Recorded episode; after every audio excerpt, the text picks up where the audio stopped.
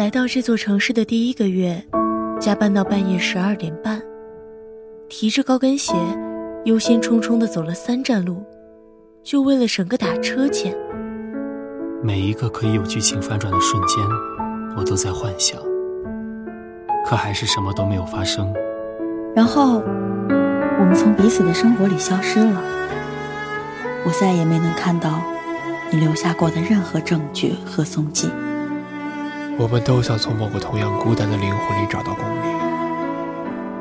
您现在正在收听的是播客《你好城市》，让我向你讲述他的故事。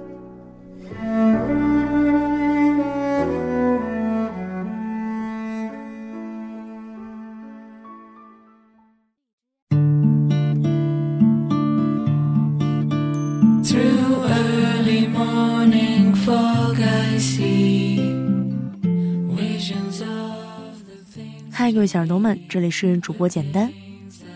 我一直呢都是一个很孤独的人，其实之前还好啊，也没有觉得有什么孤独的，因为我住的地方呢还比较安静，也没有什么对比。可是自从有对情侣搬到隔壁啊，我这个平衡算是被彻底打破了。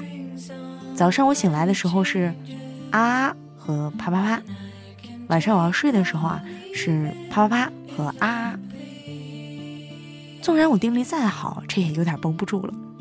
我就认真思考了一下自己的处境：一个人买菜，一个人做饭，一个人吃饭，一个人睡觉，一个人逛超市，一个人看剧。我的生活简直可以说是孤独的百科全书。不知道大家有没有看到过那样一张孤独等级的图表啊？我看到的时候，觉得自己特别牛逼，因为这上面的事儿我基本都做过。前几天的时候，有一个朋友跟我聊到孤独这个话题，可能很多人就觉得这个孤独呢，是因为自己一个人，没有人陪着才会孤独。然后我就想，是不是找一个人和我一起吃饭睡觉，和我一起出游，我就不孤独了？那我是不是每天和朋友在一起，每天都能接触到新的事物，就不孤独了？我只能说，不全是这样。有的人感觉自己孤独。就找一个兴趣相投的伴儿就好，可是有的人这么做呢，却没有用。反正对于我来说呀，是没什么大用。在这点上呢，我确实也觉得自己有点怪。不过我也说不清楚，这到底是先天的还是后天环境导致的。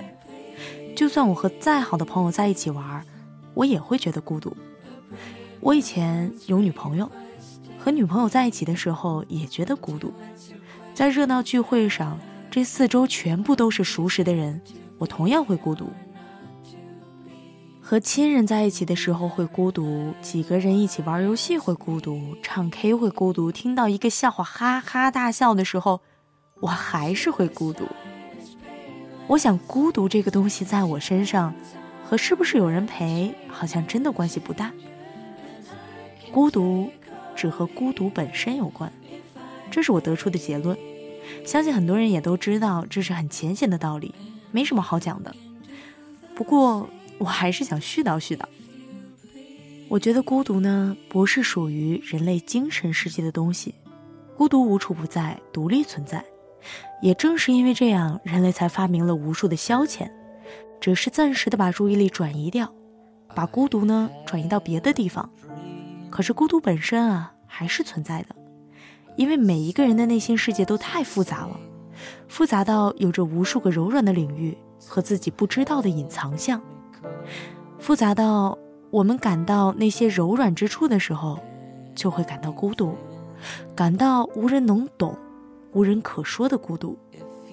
在另外一方面呢，又对着太多未知和不可解、不可预料的题目感到孤独。这世界上有几十亿的人。相似的人有很多，可是每一个人的孤独却差很多。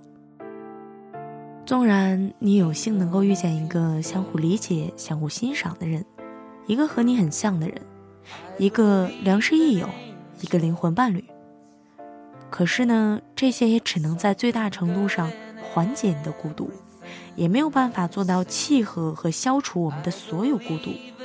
更何况像是灵魂伴侣这种东西。我们遇见他的可能性，就像是遇见镜中花水中月一样难。很多人这一辈子也没有见到过。所以在后来的时候呢，我谈恋爱了，和女朋友在一起的时候，我对着她笑的某一瞬间，会突然觉得孤独。所以，如果我选择以后结婚，和老婆在一起的时候，也会在某个时刻，在很多时刻，比如说和她做爱的时候，也会感到孤独。这其实很好啊，因为人嘛，本身就是和孤独共生的。我忘记是从哪里曾经看到一句话，叫做。完美的爱情是躺在爱人的怀里孤独。我不知道这是什么意思，不过就想在这一段里用上它。其实不只是爱情，这种感觉无比的真实，无处不在。可能有的人觉得这太变态了，没有办法理解；也有人觉得这和自己一模一样啊。所以我其实觉得，一个人走走停停的没有什么不好的，和两个人、三个人也没有什么区别。甚至还更加利落一点。倒是如果要和一个或是一群合不来的人混在一起，就是为了所谓的排解孤独，那种违和感反而让我觉得更加孤独。不过我也不会去标榜独处，因为有的时候确实需要和别人深入交流来缓解自己的孤独。就比如说性生活这种事儿，说到底，我们每一个人其实每时每刻都在和孤独打着交道。或是想探索它，或是想逃离它，其实却都是被他抓去锅里一顿乱搅，变成一锅粥。水和米相辅相成，已经无法分离了，不是吗？既然如此的话，就和他好好说说话。无论是孤独带来的清醒，还是盲目，孤独这件事儿，我觉得就真的只和孤独本身有关，和别的，嗯。关系不大。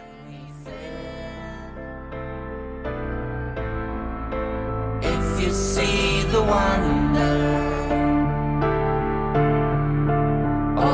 fairy tale,